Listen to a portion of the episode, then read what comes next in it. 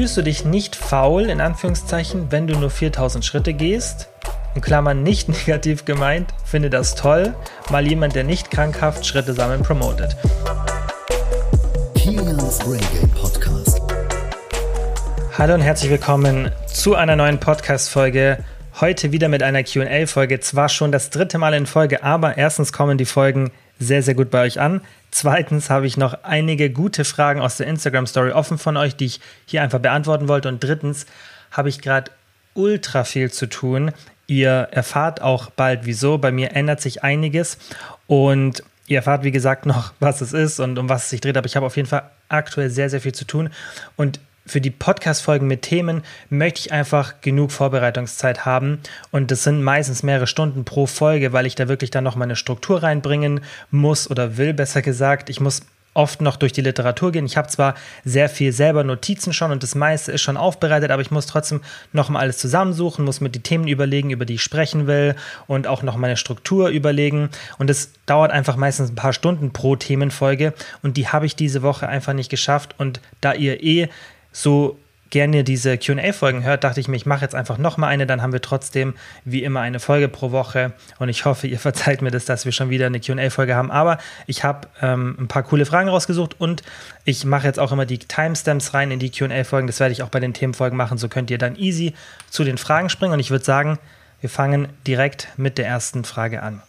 Und zwar hat die Chrissy gefragt, ich will abnehmen, mache Kraft und Ausdauer, schaffe aber keine 2 Gramm Eiweiß pro Gewicht, also ich denke pro Kilogramm Körpergewicht und dann Tipp Fragezeichen. Also viel Protein zu essen, da tun sich sehr, sehr viele schwer. Ich habe das auch im Coaching ganz oft, dass da einfach Probleme da sind, besonders wenn man sich pflanzlich ernährt, das heißt ja vegan oder auch vegetarisch, weil logischerweise die meisten hochproteinreichen Produkte, besonders die, die dann nicht viel von den anderen Makronährstoffen haben, sind einfach tierischer Basis.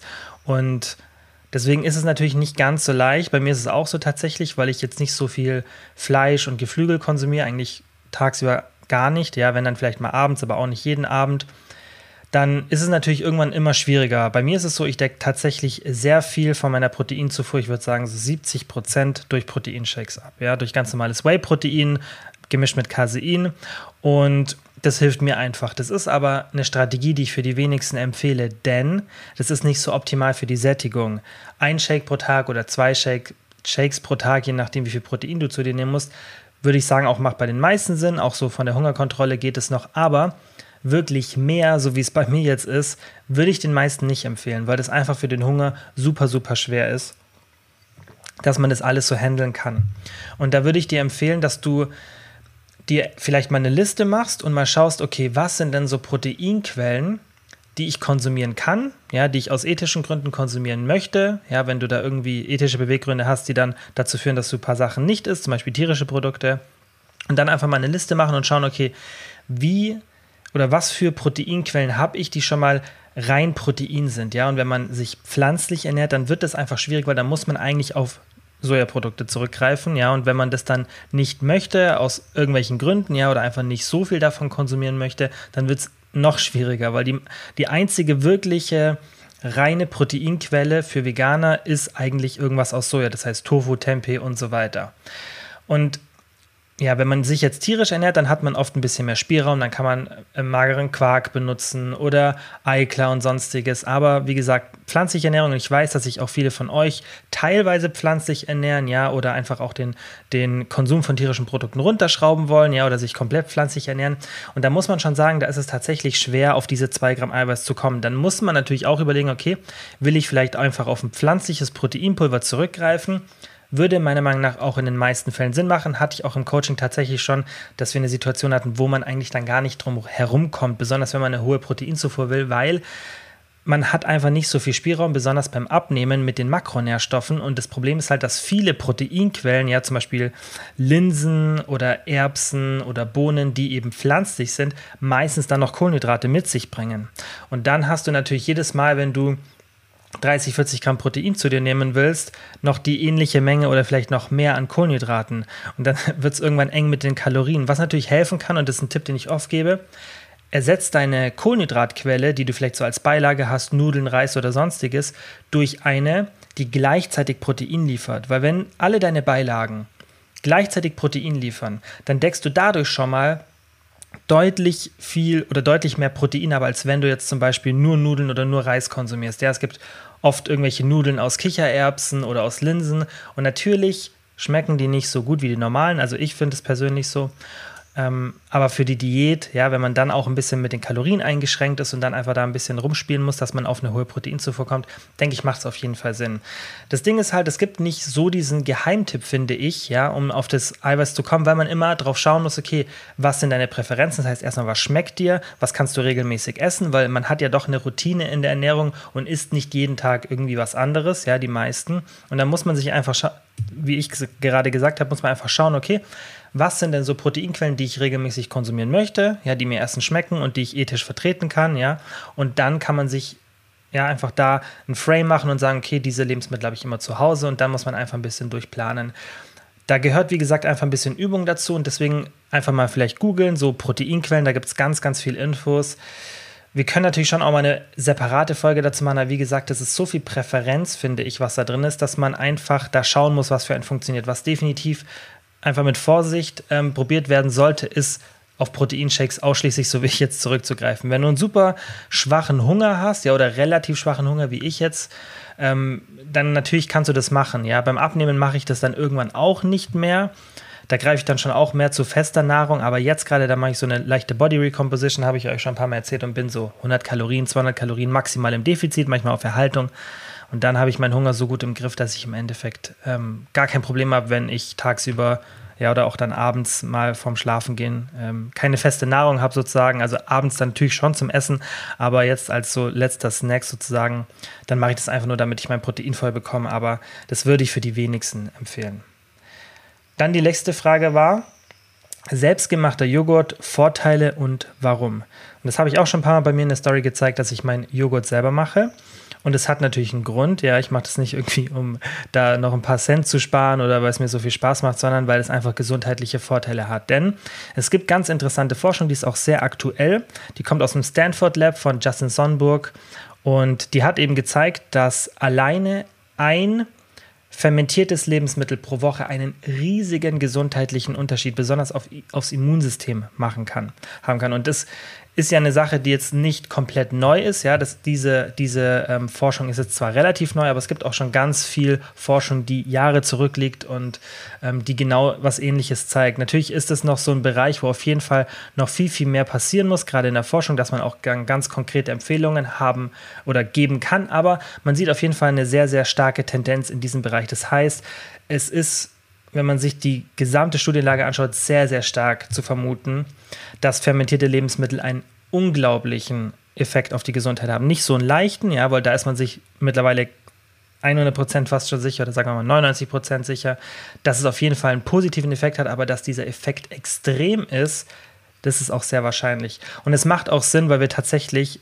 glaube ich, mehr Darmbakterien im Körper haben als menschliche Zellen. Ja, also wir haben so viel, das ist so ein großer Teil, ja, diese Darmbakterien, was es in unserem Organismus ausmacht, dass man es einfach nicht unterschätzen sollte. Und was ich mit dem selbstgemachten Joghurt mache, ist einfach, dass ich den selber fermentiere. Da gibt es einfach bei Amazon oder sonst wo, könnt ihr einfach mal ähm, eingeben, Joghurtkulturen und dann schaut ihr, dass ihr vielleicht nicht gerade die billigsten kauft und vielleicht irgendwas, wo ihr auch irgendwie ein Zertifikat oder so habt, ja, dass ihr da einfach wisst, okay, das ist was ordentliches und dann könnt ihr mit Milch einfach oder auch irgendwann, wenn man ein bisschen mehr Erfahrung hat, kann man das auch mit pflanzlicher Milch machen. Ja, das spielt keine Rolle für die Fermentierung.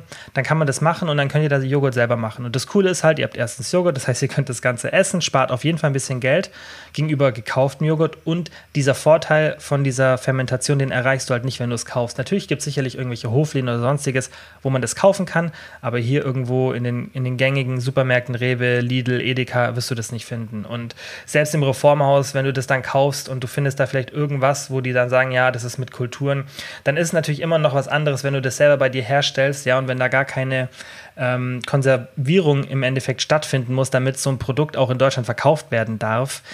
Dann ist es halt super, wenn du das zu Hause machst. Es gibt aber sicherlich auch fermentierte Produkte, die man gut irgendwo kaufen kann.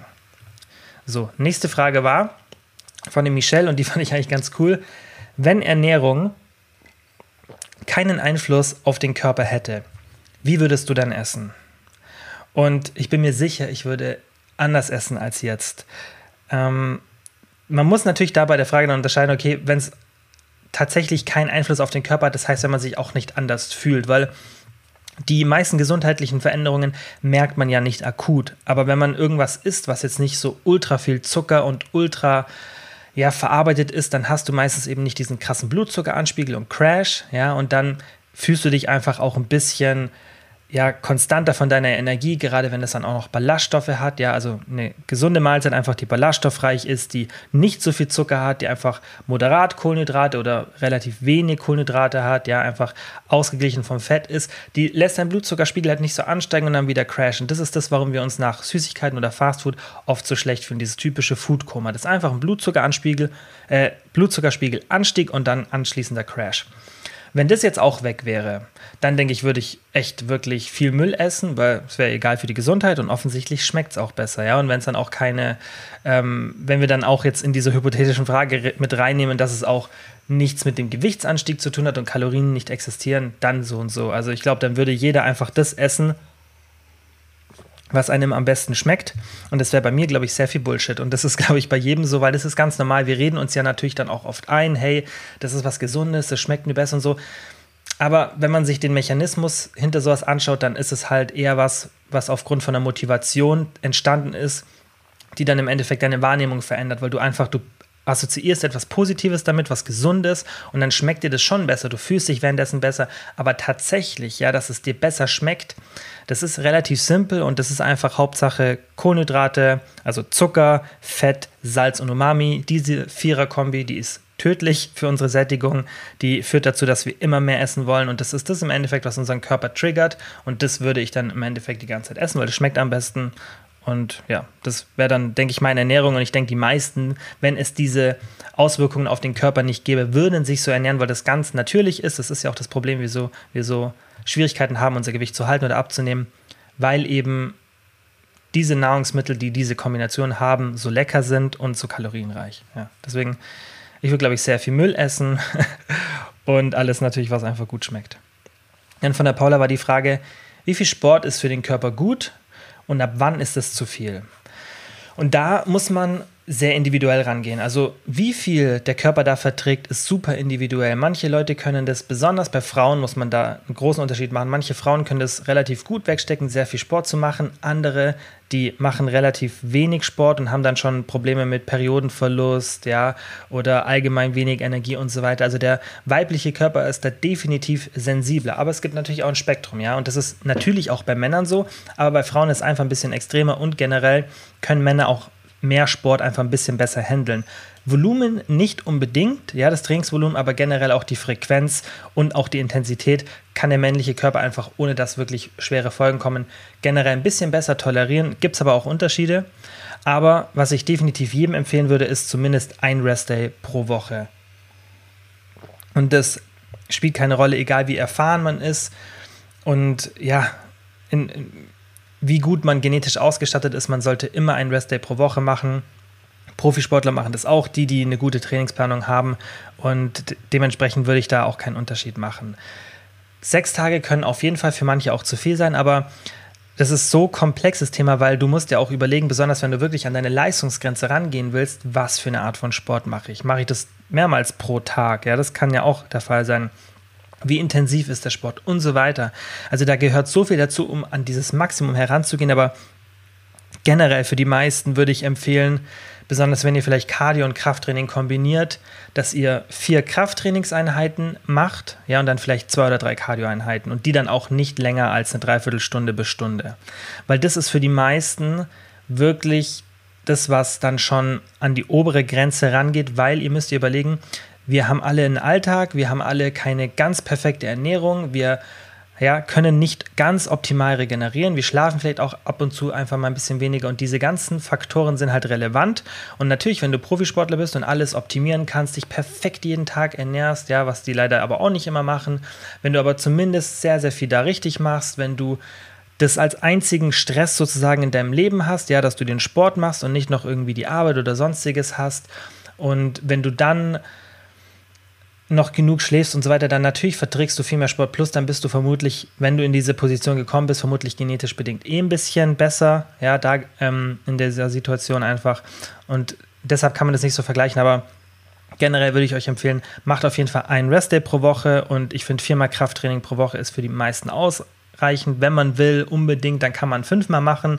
Habe ich auch schon gemacht, ähm, ist aber ehrlich gesagt auch ein bisschen viel und glaube ich, ist für die meisten nicht so sinnvoll. Da würde ich dann doch eher empfehlen, vier Krafttrainingseinheiten und dann lieber ein bisschen Cardio dazu machen, weil das bleibt oft bei mir auch in der Vergangenheit auf der Strecke. So, dann die nächste Frage. Kann man der Fitbit vertrauen und sich da an die Kalorien orientieren? Nein. Also diese ganzen Fit-Tracker, da gibt es tatsächlich auch ein paar so Case-Studies, wo man mal geschaut hat, okay, was ist da wirklich an Kalorien und, und was ähm, geben da diese Fit-Tracker vor? Und natürlich sind es auch eher ältere Generationen. Also mit der aktuellen Literatur bin ich da jetzt nicht so vertraut, ob jetzt da in den letzten ein, zwei Jahren nochmal was kam. Aber generell haben die einfach von Grund auf keine Technologie, die, das denen erlaubt, es super genau zu messen. Das ist das Ding. Die meisten, ja, wir haben jetzt ja hier nur eine spezielle Marke, die Fitbit, da weiß ich es ehrlich gesagt nicht 100 Prozent, wie jetzt zum Beispiel das neueste Modell, wie genau das ist. Aber was ich jetzt auch im Coaching oft bemerke, ist, dass tatsächlich die Abweichung, egal welcher Tracker, ja, ob das Apple Watch ist oder Fitbit oder Garmin, die sind einfach nicht super akkurat, weil das einfach die Technologie noch nicht ermöglicht. Mag sein, dass es irgendwas auf dem Markt gibt, ja, ich möchte es nicht ausschließen, das sehr, sehr genau ist aktuell.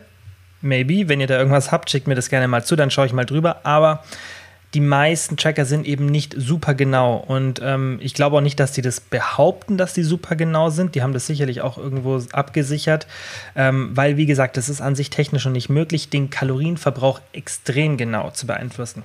Die Frage ist, ob das überhaupt relevant ist, dass einem dieser Tracker den genauen Verbrauch anzeigt.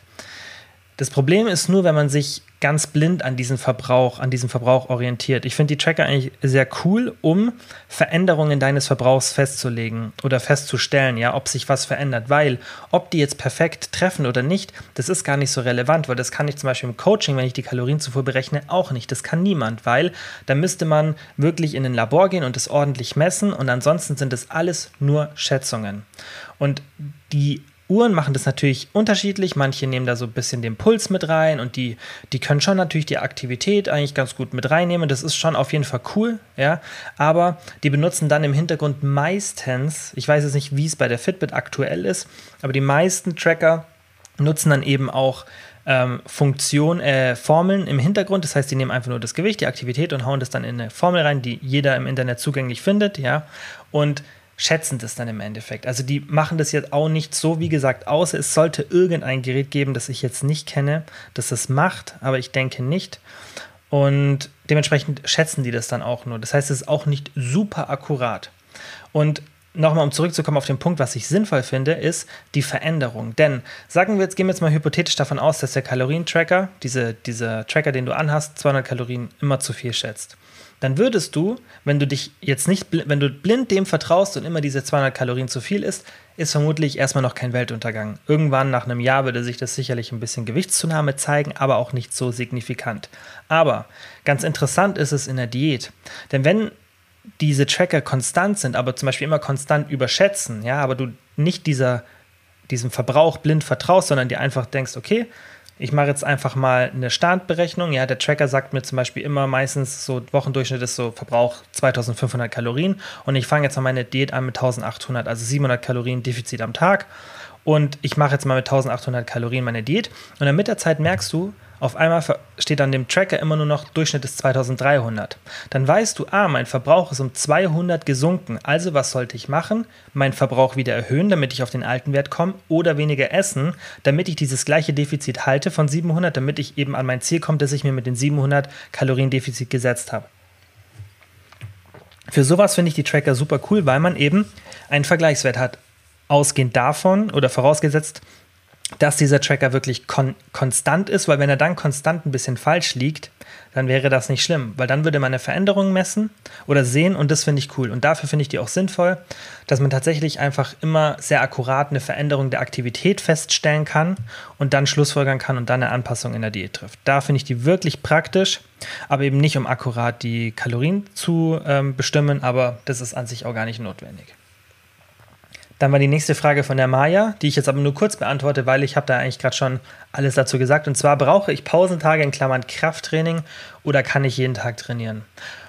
Und ja, du brauchst auf jeden Fall Pausentage und es macht, also ich habe die Frage auch mit reingenommen, weil ich dazu noch was sagen will. Es macht auch keinen Sinn, mehr zu machen in manchen Situationen. Das heißt, wenn du zum Beispiel vier Tage Krafttraining machst und du machst da wirklich schon eine hohe Intensität, ein gutes Volumen, ja, dann bringt dir nicht mehr, noch mehr zu machen.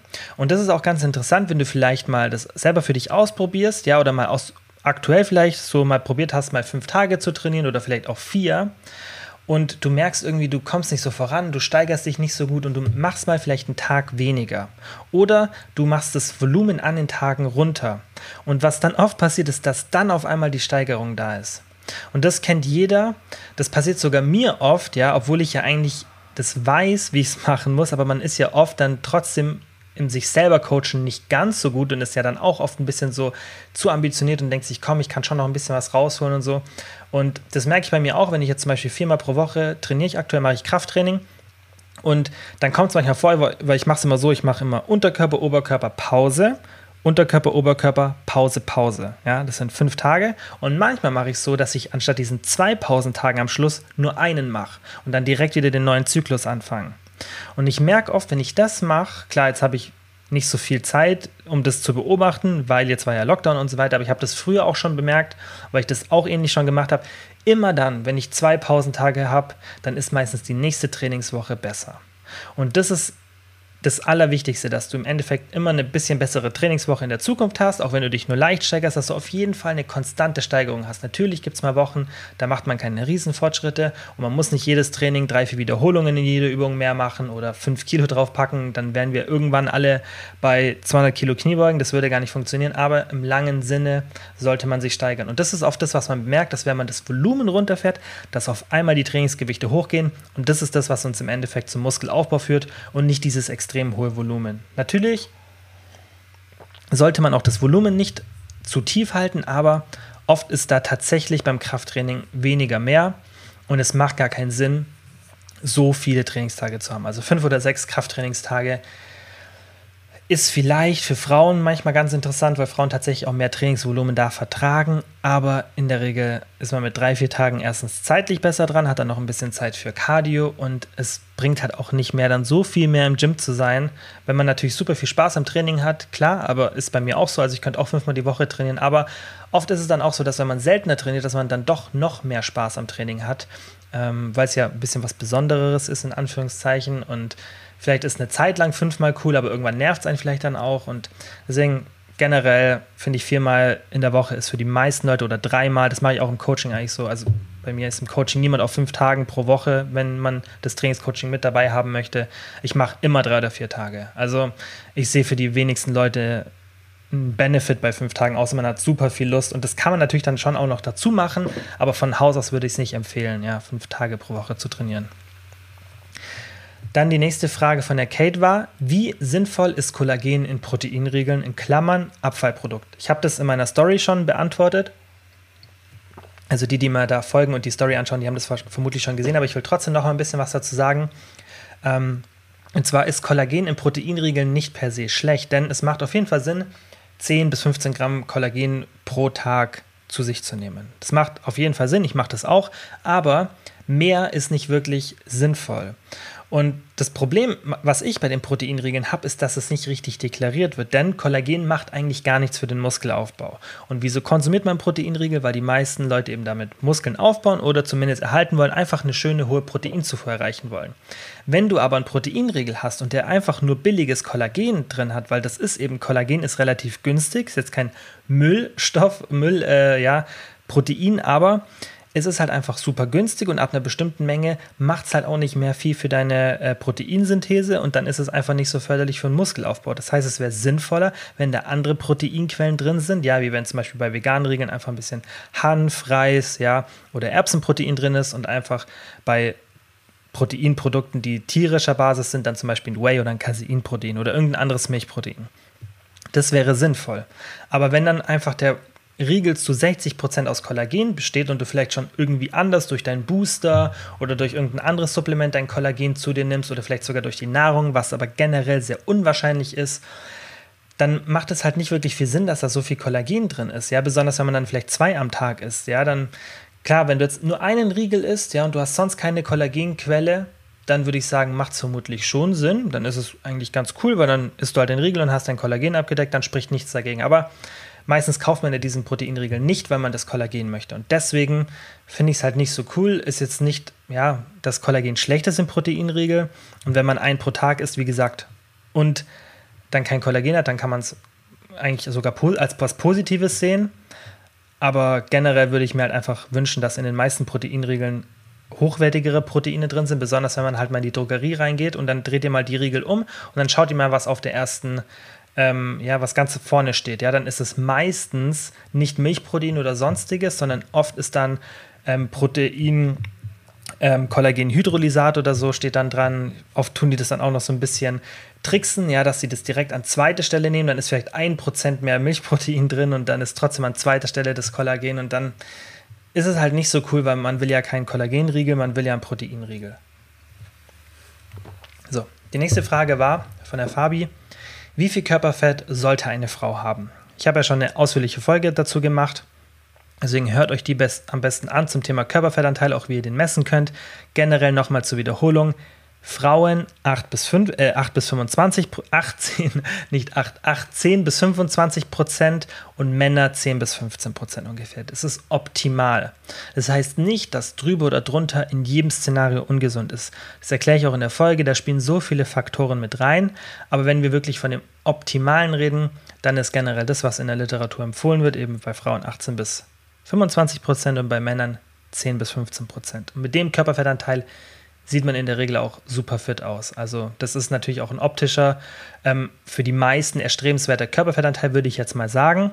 Und viel tiefer zu gehen, bringt meistens nichts, ja, und ähm, führt auch jetzt nicht dazu, dass sich zum Beispiel das andere Geschlecht noch attraktiver findet. Das ist auch ganz interessant, weil man das ja immer denkt, aber generell ist das so der Sweet Spot vom Körperfettanteil und das macht einfach auch Sinn, weil das ist erstens ein gesunder Körperfettanteil und das meiste, also die meisten Körpermerkmale, die wir haben, die attraktiv sind, werden einfach assoziiert mit Gesundheit und das ist Jahrtausende zurück, dieser Mechanismus in uns. Und deswegen, wie gesagt, macht es auch so Sinn und gesundheitlich gesehen viel tiefer zu gehen ist nicht super, viel höher zu gehen ist genauso wenig gut. Ähm, natürlich habe ich auch in der Folge erklärt, wie gesagt, da spielen viele Faktoren eine Rolle. Das heißt, es können auch Leute, vielleicht Frauen, die mit 35% Körperfett herumlaufen oder Männer mit 25% trotzdem noch gesund sein. Ja, das ist nicht dann sofort bedeutend mit ungesund, aber wir reden ja von Optimum und es ist natürlich einfach ein Faktor, der reinspielt und ein sehr, sehr relevanter. Also das Körperfett ist tatsächlich einer der wichtigsten Gesundheitsfaktoren und der sollte schon,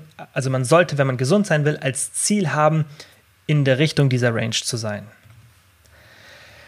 Dann die nächste Frage war, woher weiß ich, wie ich mich steigere, wenn ich nicht immer bis ans Muskelversagen gehen soll? Genau, das habe ich ja auch schon ein paar Mal gesagt geht nicht so nah ans Muskelversagen und nicht so oft. Ja?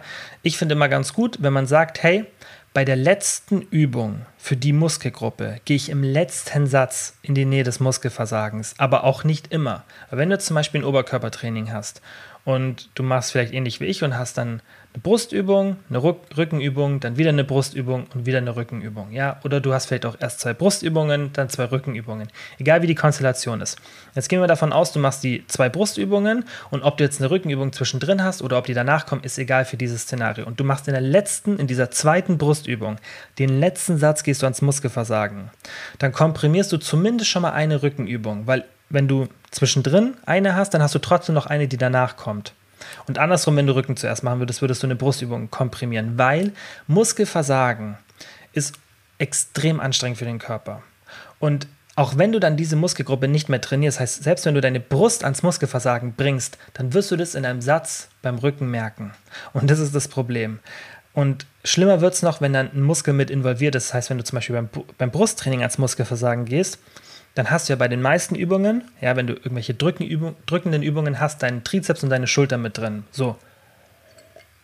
Und wenn du jetzt noch einen Satz Schultern machst oder Trizeps, dann komprimierst du das, was du dort machst, extrem durch dieses Muskelversagen. Deswegen finde ich es generell besser, weil wichtig ist, dass man eben immer volle Leistung erzielt und dann lieber ein bisschen weiter weg vom Muskelversagen ist, um sich dann zu steigern. Und deswegen würde ich empfehlen, geh eher so in den letzten Sätzen deines Trainings, ja, wenn du vielleicht noch drei Übungen hast, ja, dann oder zwei Übungen, dann geh vielleicht bei denen eher im letzten Satz ans Muskelversagen, damit du einfach nicht dein komplettes Workout sabotierst. Und denk auch an den nächsten Tag, wenn du jetzt zum Beispiel einen anderen Split hast und irgendwie vielleicht, ja, zwei Oberkörpertage hintereinander hast, dass du zum Beispiel am ersten sagst, hey, am ersten Tag mache ich die drückenden Übungen, am zweiten die ziehenden, ja, wie so ein Legs-Push-Pull-Split, das machen ja auch viele dann wäre es auch nicht so sinnvoll, wenn du jetzt am Push-Tag dich komplett am Schluss abschießt. Ja, wenn du zum Beispiel am nächsten Tag dann relativ früh wieder trainierst. Das ist ja auch oft der Fall, dass man irgendwie um 18 Uhr dann abends an dem einen Tag trainiert und am nächsten Tag trainiert man um 12 wieder und dann auch noch zweimal Oberkörper. Das ist halt so ein besonderes Szenario. Da würde ich dann einfach so ein bisschen mit Logik rangehen und so denken, hm, das nächste Training ist schon relativ bald, plus es ist wieder Oberkörper, also sollte ich vielleicht da jetzt nicht so sehr ans Muskelversagen gehen.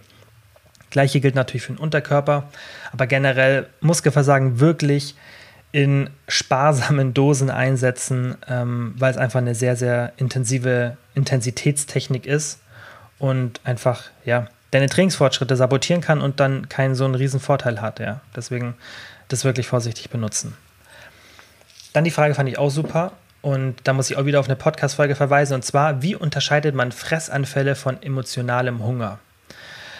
Das war eine der letzten Podcast-Folgen. Also, wenn ihr jetzt einfach ein bisschen nach unten scrollt und die Folge noch nicht gehört habt zum Thema Hunger, dann hört die euch an, weil da habe ich das im Endeffekt erklärt, dass man diese zwei nicht wirklich voneinander trennen kann. Ich bin dann zwar in dieser Folge nur auf den physischen, also den körperlichen Hunger eingegangen, aber der emotionale Hunger ist meistens aufgrund eines physischen Effekts oder was einfach im Körper passiert. Denn alles, was in deinem Gehirn passiert, wird ja auch von Hormonen und anderen Sachen gesteuert. Und wenn du jetzt einen emotionalen Hunger verspürst, dann hat es trotzdem meistens irgendwas mit deinem Körper sozusagen zu tun. Das heißt, man kann das gar nicht so richtig trennen. Und deswegen würde ich auch bei so Essattacken gar nicht so wirklich das Ganze trennen, weil im Ende, wenn man sich auch die Literatur, Literatur dazu anschaut, dann landet das alles bei einem einzigen Problem und das ist Kompensation. Und das ist Prokrastination und Kompensation in einem und im Endeffekt ist es ja auch fast das Gleiche. Und das ist das, was bei diesen Fressattacken einfach gestoppt werden muss, dass man sich antrainiert auf negative Situationen, egal was das für welche sind, ob man die jetzt im Alltag hat oder mit sich selbst, ja, mit seinem Selbstbildnis, dass man die einfach anders kompensiert und eben nicht mit Essen, ja, und dann ist es eine Sache, die körperlich passiert, weil du das dir auch einfach beibringst, durch den Dopaminmechanismus und so weiter wird es gefestigt. Und es ist natürlich auch eine emotionale Sache, aber so richtig trennen kann man das nicht und deswegen finde ich das auch oft nicht sinnvoll zu trennen, weil es eigentlich nicht getrennt werden sollte. Dann eine Frage von der Samira war, wie fange ich an, intuitiv zu essen nach langem Diäten und zu viel über Kalorien denken? Und dazu habe ich auch schon eine Folge gemacht. Ich merke schon, ich habe echt fast zu den meisten Themen schon mal eine Folge gemacht. Ähm, und zwar zum Thema intuitives Essen. Deswegen bitte diese Folge anhören, weil das ist für mich persönlich eine der wichtigsten Folgen. Also die, wenn man mich so fragt, hey, ich habe schon ein bisschen Ahnung von dem Thema, welche Folge soll ich anhören, wo habe ich vielleicht noch nicht so oder was habe ich noch nie irgendwo anders so gehört oder ganz selten, dann hör dir die Folge an, weil das, was ich da ausspreche, habe ich ehrlich gesagt fast noch nie irgendwo gehört und das ist auch ein Thema, was in den meisten Fällen selbst von Leuten, die sich sehr gut auskennen, meiner Meinung nach falsch behandelt wird. Und ich denke, das liegt einfach daran, weil dieses Thema Abnehmen und dieses ganze Gewichtskontrolle und Ernährung so komplex ist, dass viele das einfach auch nicht wissen, diese ganzen Zusammenhänge. Und das mit dem intuitiv Essen, diese Schlussfolgerung, ist einfach sehr, sehr komplex und ähm, es ist einfach ein super kompliziertes Thema. Aber ich denke, wenn ihr die Folge hört und das hört, was ich dazu sage, dann versteht ihr, was ich damit meine. Und ähm, das intuitive Essen ist einfach super ähm, schwierig und deswegen meiner Meinung nach, das sage ich auch in der Folge, nicht so wirklich möglich, wenn wir von wirklichem intuitivem Essen reden. Das heißt, wenn du jetzt auch sagst, hey, du denkst viel über Kalorien nach und hast auch schon eine längere Diät gemacht, dann muss ich dir leider sagen, dieses, dieses, ähm, dieser Wunsch, irgendwann mal gar nicht mehr in Essen zu denken, den kannst du sozusagen vergessen. Aber das ist auch nicht schlimm. Das muss man eben unterscheiden. Du wirst niemals mehr intuitiv essen können. Das ist unmöglich. Das ist wie wenn du schreiben lernst und jemand sagt dir so, wenn du jetzt ein Buch anschaust, dann darfst du nicht mehr das verstehen, was in dem Buch steht. Ja, aber du hast ja gelernt, wie das funktioniert. Das heißt, beim Essen haben wir das Gleiche. Und das ist eben auch meine Schlussfolgerung beim intuitiv Essen.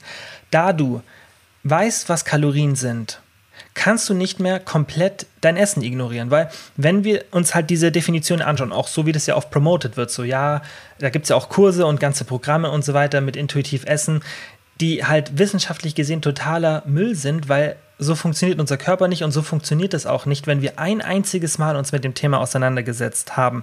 Wenn jemand jetzt komplett blank in das Thema kommt, ja, und dann wie sozusagen nicht lesen kann, dann kann es natürlich schon sein, dass man diese Person irgendwie dazu bekommt mit bestimmten Techniken. Aber auch dann bezweifle ich es, dass man in der echten Welt in unserer westlichen Zivilisation intuitiv essen kann. Und das habe ich ja auch schon euch ein paar Mal erklärt, wie das funktioniert. Und wenn du jetzt vielleicht zum ersten Mal die Folge hörst, dann fasse ich es jetzt nochmal ganz kurz zusammen, weil die meisten haben das von mir schon ganz, ganz oft gehört. Wir leben in einer Welt, für die unser Körper nicht gemacht ist. Ja? Das heißt, wir leben in einer Welt, in der wir ganz wenig Energie brauchen, um an ganz viel Energie zu kommen. Das ist so, sage ich es immer relativ kurz.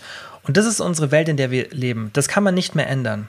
Aber unsere Mechanismen, die im Körper noch aktiv sind, die aus der Evolution stammen, die, sind, die haben uns darauf getrimmt, an möglichst mit möglichst wenig Energie an viel Nahrung zu kommen, weil früher mussten wir super effizient sein. Und diesen Mechanismus haben wir immer noch in uns. Das heißt, ja, was wollen wir? Wir wollen faul sein, wir wollen uns wenig bewegen und wir wollen viel Nahrung haben. Das ist einfach ein Überlebensmechanismus, weil wenn wir faul sind, verbrauchen wir wenig Kalorien und wenn wir viel essen, dann bekommen wir viel Kalorien. Also was passiert? Wir verhungern nicht. Die Nummer eins Todesursache, die wir früher hatten, ja, verhungern. Das ist einfach die Realität in der Natur. Und unser Körper ist darauf getrimmt, nicht zu verhungern. Also, was macht er in dieser Situation, in der wir jetzt sind? Wir bewegen uns wenig, weil das ist, was in uns ist, wenn wir es nicht müssen. Ja, und außerdem auch noch unser ganzes Umfeld, also unser ganzer Alltag ist ja eh so ausgelegt, dass wir uns nicht viel bewegen müssen, ja. Und was machen wir? Wir haben viel Nahrung zur Verfügung und wir müssen nicht dafür viel machen. Das heißt, selbst die Arbeit, die wir verrichten müssen, um ans Essen ranzukommen, ist nicht so hoch, weil wenn man auch mal so die Ausgaben anschaut, die man hat, da ist vermutlich das, was jeder von uns für die Miete zahlt, das vier oder fünffache, was man fürs Essen zahlt. Das heißt, um an Nahrung zu kommen, müssen wir gar nicht so viel machen. Also nicht mal ein großer Teil unserer Arbeit ist für die Nahrung dann relevant, ja. Und dieses Problem können wir nicht beseitigen. Das heißt, man muss lernen, die Ernährung zu kontrollieren. Und es funktioniert nicht mit intuitivem Essen, weil intuitives Essen ist für mich, wenn man es per Definition nimmt und auch was dann auf diesen Leuten in diesen Programmen versprochen wird, Essen aus Intuition, das heißt ohne nachzudenken. Aber das, was ich euch gerade erklärt habe und was ich dann auch im Endeffekt in dieser Folge erzähle, also in dieser intuitiv Essen Folge, ist, dass wenn wir intuitiv essen, wir einfach auf Dauer zunehmen werden, weil wir werden einfach so viel essen, dass wir im hohen Kalorienbereich sind, weil die ganze Nahrung dafür getrimmt ist, ja, die jetzige, dass die kalorienreich ist und dass sie uns super schmeckt und dass wir immer mehr davon wollen. Und ähm, das ist nichts Böses von den äh, Unternehmen, darüber habe ich auch schon gesprochen. Das ist einfach Marktwirtschaft, ja, man macht einfach ein Produkt, das die Konsumenten wollen. Und dieser ganze Klatter an Sachen verursacht einfach dieses Problem, das wir heutzutage haben. Und deswegen haben auch so viele Leute Probleme, das Gewicht zu halten, abzunehmen und so weiter. Das ist ja nicht unklar sozusagen heutzutage, an was das liegt. Und deswegen, also langer Rant, um diese Frage jetzt zu beantworten, aber ich muss mich da mal bei, dem Thema ein bisschen reinsteigern, weil mich das so stört, dass es auch so falsch kommuniziert wird, weil ich finde es ganz schlimm, wenn man Leuten eine Hoffnung macht, die eigentlich gar nicht erreichbar ist, anstatt dass man einfach sagt, hey, guck mal, das ist die Realität, aber wie kriegen wir die Realität so hin, dass die auch angenehm ist? Und das ist ja auch das, was ich versuche. Ich sage immer, hey, das mit dem intuitives Essen, vergiss das mal, aber das heißt nicht, dass wir ständig ans Essen denken müssen und Kalorien zählen müssen und so weiter. Das bedeutet das nicht. Das wird oft falsch verstanden. Das ist genau das gleiche Thema, das ich ja mit dem Wiegen immer habe. Ich bin ja eher pro Wiegen. Das heißt, ich bin eher dafür, dass man sich wiegt. Aus einem Grund, weil ich es nicht so sinnvoll finde, wenn man seinen Ängsten, wenn man jetzt zum Beispiel Angst vor der Waage hat, den aus dem Weg geht. Wenn es natürlich ganz extrem ist, dann gibt es natürlich manche Fälle, wo ich sage, okay, sollte man sich vielleicht nicht unbedingt wiegen, aber generell finde ich es sinnvoller, dass man lernt, die Waage objektiv zu betrachten. Weil willst du eher die Waage vermeiden und dann irgendwann wiegst du dich einmal im Vierteljahr und dann trifft dich der Schlag oder willst du lernen, mit dieser Angst zurechtzukommen, die Angst sozusagen zu besiegen, was auf jeden Fall sehr, sehr gut möglich ist beim Wiegen und dann die Kontrolle über diese Waage zu haben oder willst du, dass die Waage die Kontrolle über dich hat? Und das gleiche ist beim Essen so. du kannst nicht intuitiv essen, ja, und dann willst du willst du die Kontrolle über das Essen haben oder willst du, dass das Essen die Kontrolle über dich hat? Und ich verspreche dir, wenn du versuchst, intuitiv nach deinem Gefühl zu essen, außer du hast genetisch bedingt für die aktuelle Situation Pech, die dich früher beim Überleben nicht so viel genutzt hätte, ja, wenn du einfach ein bisschen weniger Hunger hast und ein bisschen aktiver bist, okay, dann mag es sein, ja, aber für 80 bis 90 Prozent der Menschen funktioniert das nicht und deswegen sieht man ja auch diese steigende Übergewichtsrate. Ich habe, glaube ich, letztens im Podcast schon davon gesprochen, wir haben in Deutschland so ungefähr 40 Prozent Übergewicht. Und wir sprechen hier wirklich von Übergewicht. Wir sprechen nicht von ein paar Kilo zu viel, sondern tatsächlich klinischem Übergewicht. Und das zeigt schon, dass dieses intuitiv Essen-Thema einfach erstens komplex ist und zweitens auch nichts ist, was einfach der Realität entspricht. Und ich weiß, ich habe jetzt auch schon wieder ein bisschen zu sehr ausgeholt und ich muss jetzt auch wieder zur Frage zurückkommen. Deswegen vielleicht auch ganz gut, dass ich die Timestamps reinnehme. Aber ähm, wie machst du das jetzt, wenn du intuitiv essen willst und lange Diät gemacht hast und lange über Kalorien nachgedacht hast. Ich möchte jetzt zu diesem Endszenario, das man erreichen will, nicht viel sagen, weil hört euch am besten diese intuitiv Essen-Folge an, falls ihr es noch nicht gemacht habt, weil dort erkläre ich, wie ich wirklich intuitiv Essen interpretiere und wie man eben dieses, was ich gerade gesagt habe, entspannte Essen ohne viel Nachdenken, wie man das schaffen kann, weil das ist definitiv möglich. Es ist halt kein 100%iges intuitives Essen. Und was ich dir empfehlen würde, wenn du jetzt aus einer Diät kommst, du hast vielleicht länger Diät gemacht und ähm, Du hast Kalorien gezählt, was ja dann auch nochmal so ein bisschen mehr Kontrolle ist und dann wieder, würde ich sagen, am weitesten weg ist von diesem nach Gefühl essen. Dann mach das doch erstmal so und mach die erste Woche nach der Diät und hör mal einen Tag auf, die Kalorien zu zählen. Und dann schau einfach mal, wie das funktioniert. Also spring nicht so ins kalte Wasser rein, sondern mach erstmal einen Tag und dann schau einfach mal, wie das funktioniert. Und dann wirst du merken, das geht eigentlich ganz gut, weil du isst eh immer das Gleiche. Das heißt, du hast eh deine Routine und Du wirst eh das gleiche essen, wie wenn du Kalorien ziehst, ja, und du wirst vielleicht nichts mehr abwiegen, aber du wirst, wenn du auch dann deine Portionen machst oder dein Frühstück, du weißt eh, wie viel du reintust. In der Diät ist es vielleicht nicht immer sinnvoll, besonders am Schluss dann, da auch so entspannt zu sein und das mit einem Augenmaß abzumessen, aber wenn du dir dann, sagen wir mal, irgendein Porridge machst und du hast da drei, vier, fünf Zutaten, du weißt eh, wie viel du reinmachst. Das heißt, du wirst am Anfang und das ist ja auch genau das, was ich dann beschreibe in dieser einen intuitiv Essen Folge. Du wirst eh nicht intuitiv essen und das wirst du auch nicht mehr können, weil du weißt, wie viel sind die Portionen, wie viel Kalorien hat was.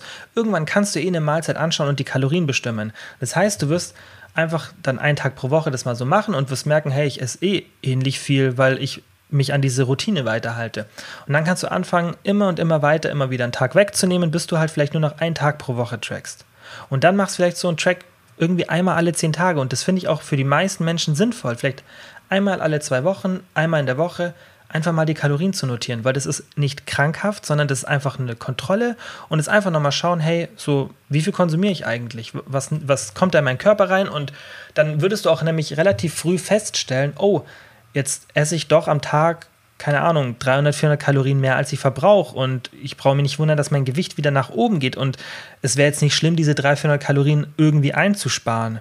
Und das ist ja ein super Double-Check und dann kannst du dich auch langsam so entfernen und kriegst auch immer mehr Sicherheit, weil du hast ja immer noch so diesen Double-Check und du lernst auch und deswegen auch dieses langsame Verringern, wenn du zum Beispiel mal einen Tag nicht die Kalorien zählst, du wirst merken, hey, es passiert gar nichts mit meinem Körper, irgendwie, es verändert sich nichts negativ, weil das ist das Wichtige, dass man nicht so von 0 auf 100 und von 100 auf 0 geht, weil das Schlimmste ist ja, wenn du im Endeffekt aufhörst dann mit diesem Kalorienzählen und du hast eine lange Diät gemacht und auf einmal merkst du, boah, ich nehme die ganze Zeit zu und ich esse wieder viel zu viel. Das wollen wir ja vermeiden, weil das ist dann das genau, was deine Angst ja verstärkt, weil dann nimmst du zu, du fühlst dich schlecht und dann denkst du dir, ja toll, klappt ja nur mit Kalorienzählen und dann entwickelst du ein ungesundes Verhalten dazu.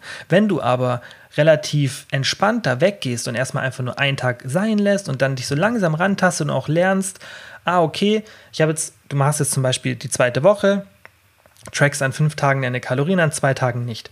Und dann merkst du an diesen Tagen besser, ah, okay, guck mal, jetzt esse ich doch ein bisschen anders, weil du zum Beispiel am nächsten Tag wieder trackst und dann merkst du, ah, okay, jetzt habe ich zum Mittag heute das gegessen, gestern habe ich dann noch das und das gegessen, sollte ich vielleicht das nächste Mal ein bisschen aufpassen. Das heißt, du kriegst wieder noch mal ein bisschen besseren Bezug zu diesem Essen ohne Tracken.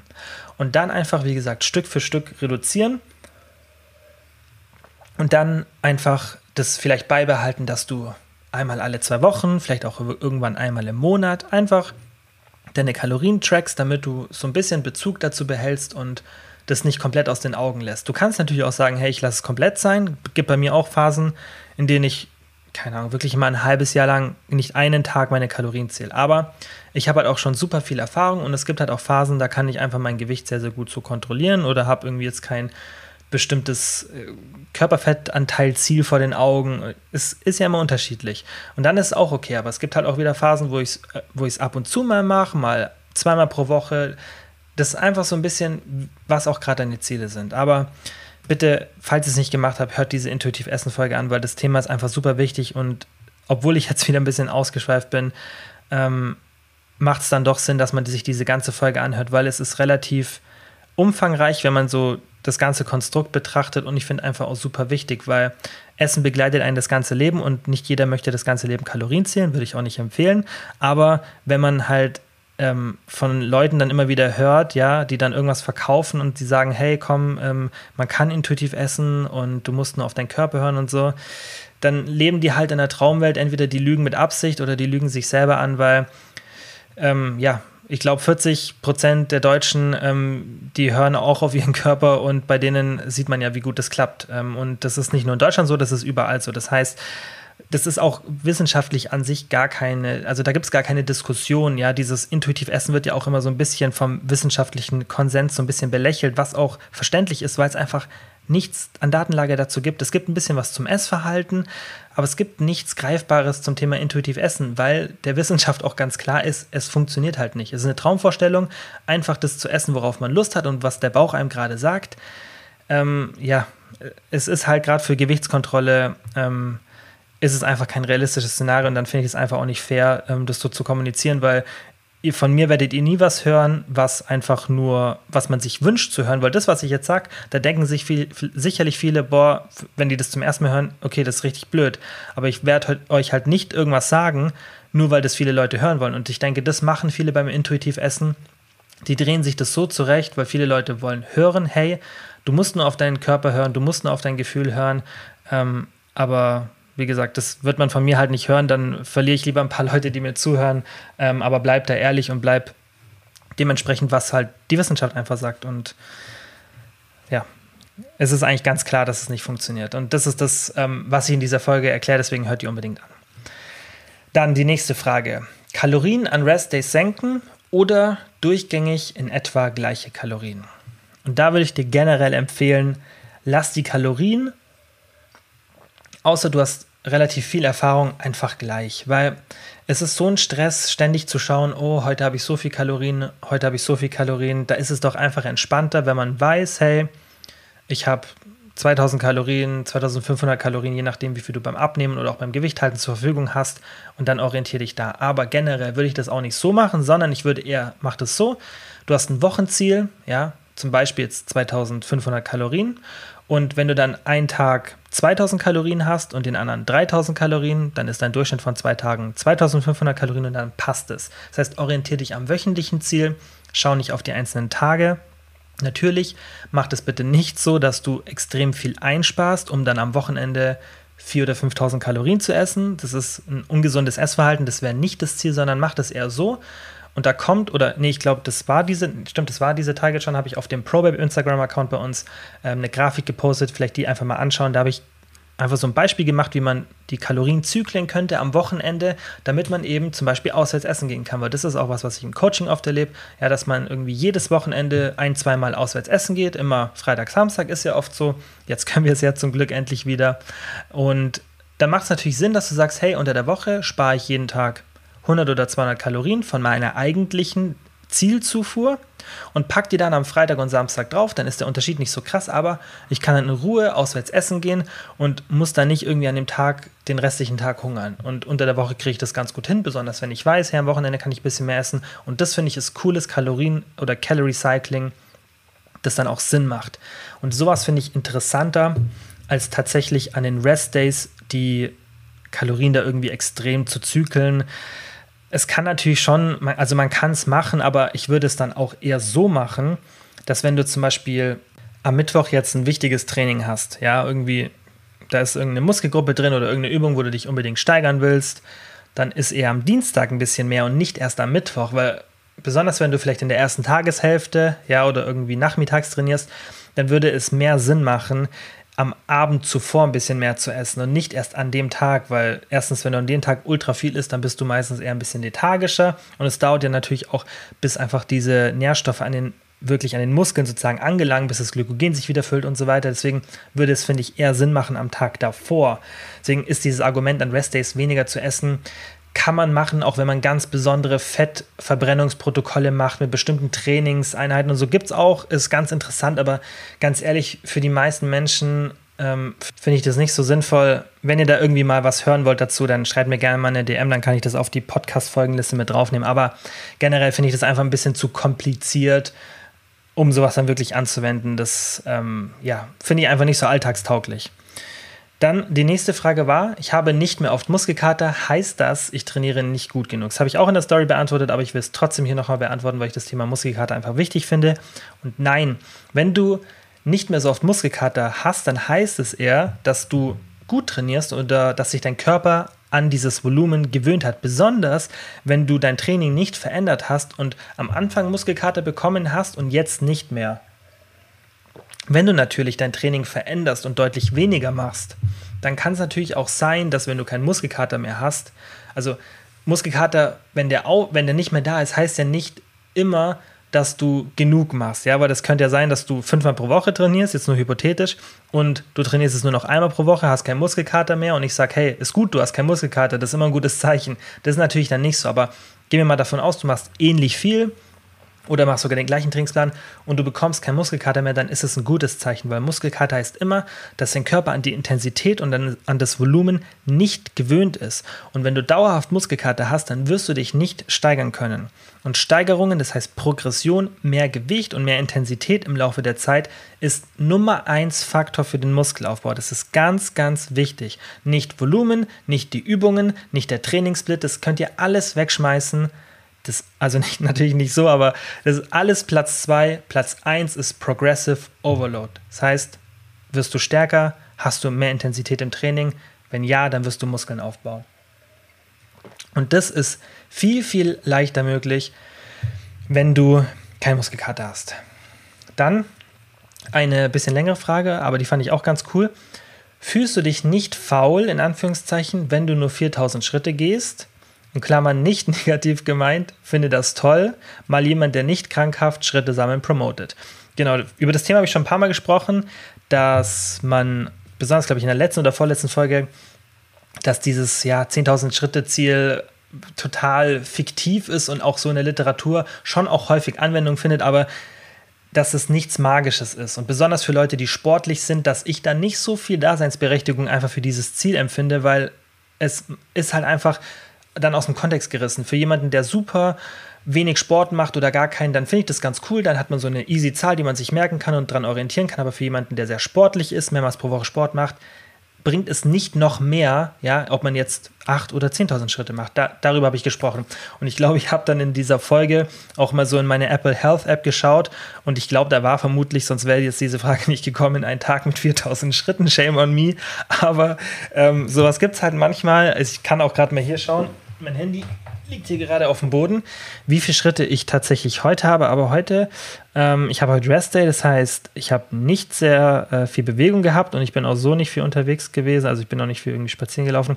Aber tatsächlich 6948 Schritte. Also gar nicht so schlecht.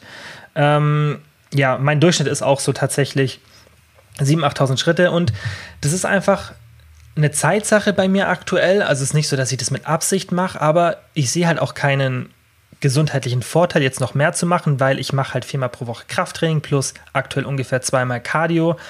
Und also viel mehr kann man halt nicht machen, besonders wenn man nicht unendlich viel Zeit hat. Und deswegen mache ich das. Also ich fühle mich da auch nicht faul. Wobei ehrlich gesagt, wenn ich so wenig laufe, 4000 Schritte, da fühle ich mich dann schon manchmal faul und ich finde das auch nicht optimal, aber auch nicht wegen den Schritten, ein bisschen schon auch wegen den Schritten, wenn ich jetzt zum Beispiel gar nicht trainiere an einem Tag, sagen mal, ich trainiere einen Tag gar nicht. Und ich gehe nur 4000 Schritte. Natürlich, da fühle ich mich schon faul. Da bin ich auch faul, weil das heißt, dass ich vielleicht einmal morgens und vielleicht noch einmal abends draußen war.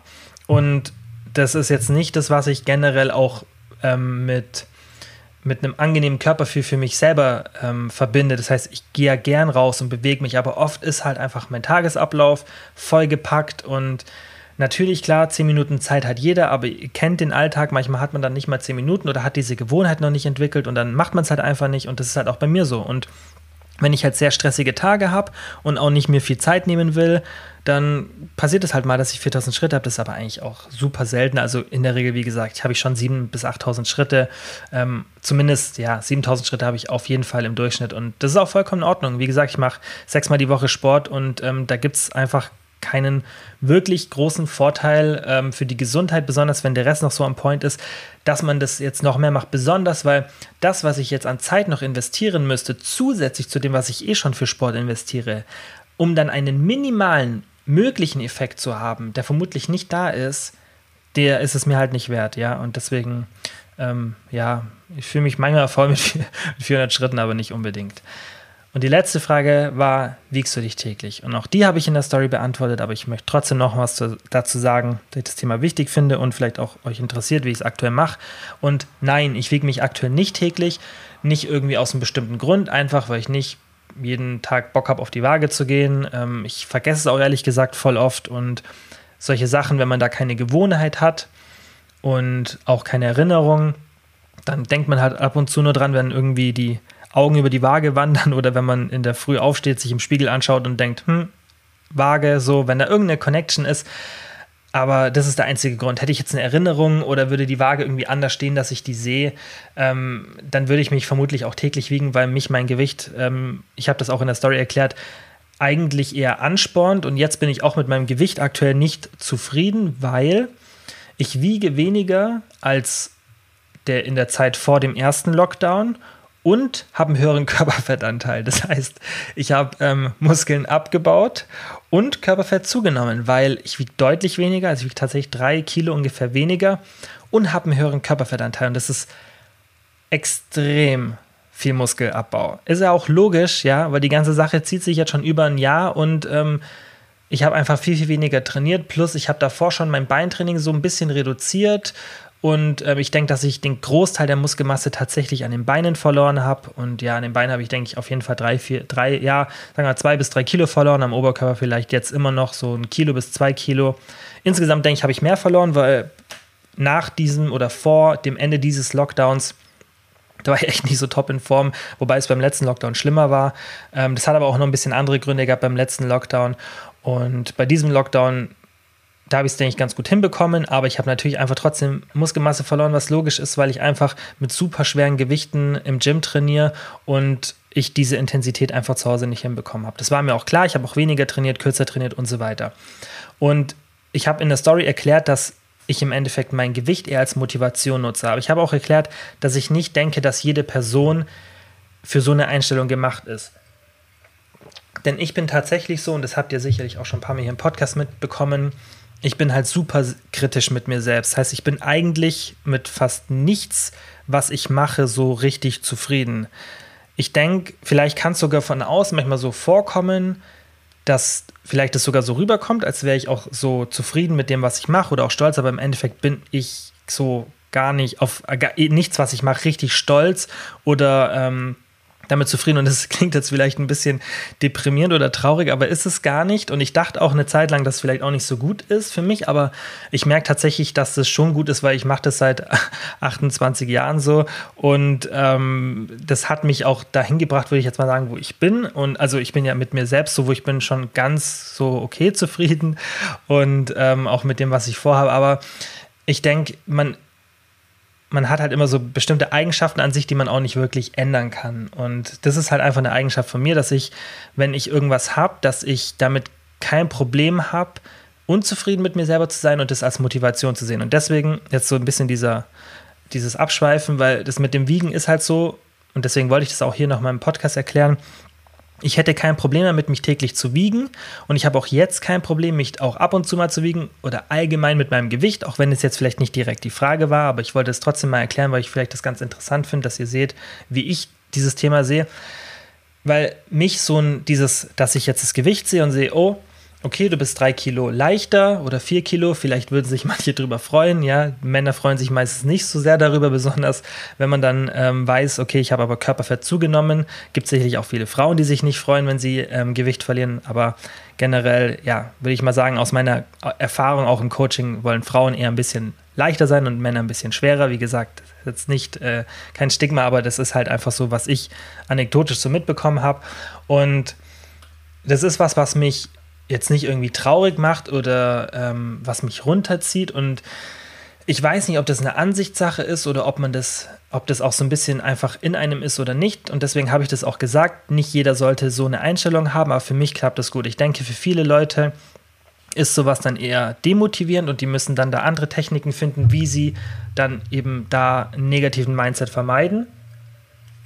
Aber bei mir ist es eher so, dass mich sowas motiviert, wieder dahin zu kommen, wo ich schon mal war, oder, oder nicht oder, sondern und noch besser zu werden. Also wenn ich jetzt zum Beispiel das sehe, oder als ich es zum ersten Mal gesehen habe, ist es nicht so, dass ich mir dann denke, so, ja, keine Ahnung, was hast du da jetzt gemacht und so bringt alles gar nichts, sondern für mich ist es dann eher so, dass ich das sehe und denke mir so, okay, jetzt muss ich mal wieder ein bisschen meinen Arsch hochkriegen und äh, muss mal wieder ein bisschen was machen und musste einfach die Situation ändern. Und das, also mich motiviert sowas tatsächlich, dieser, dieser Comeback oder dieser Weg dann sozusagen dahin, mich motiviert sowas. Also wenn ich irgendwo irgendwas so verkacke, in Anführungszeichen, dann stresst mich sowas natürlich auch und, und sowas zieht mich schon auch mal runter, aber meistens nicht lange, meistens für einen Tag, einen halben Tag oder ein bisschen so, aber ich kann mich da halt ultra schnell wieder fangen. Wieso das so ist, keine Ahnung, vermutlich, weil ich halt einfach so bin, dass ich mich immer bei allem kritisiere und ähm, dass es für mich sozusagen normal ist und auch, also ich bin damit total fein. Sicherlich kann ich auch schon manchmal ein bisschen lernen, ein bisschen mehr so stolz auf das zu sein, was ich mache, aber ähm, ich denke, wie gesagt, man ist halt so oder man ist nicht so und ähm, ich bin damit ja nicht unglücklich, sondern ist es halt einfach so. Ich bin halt einfach so, ich bin halt einfach immer unzufrieden mit dem, was ich mache.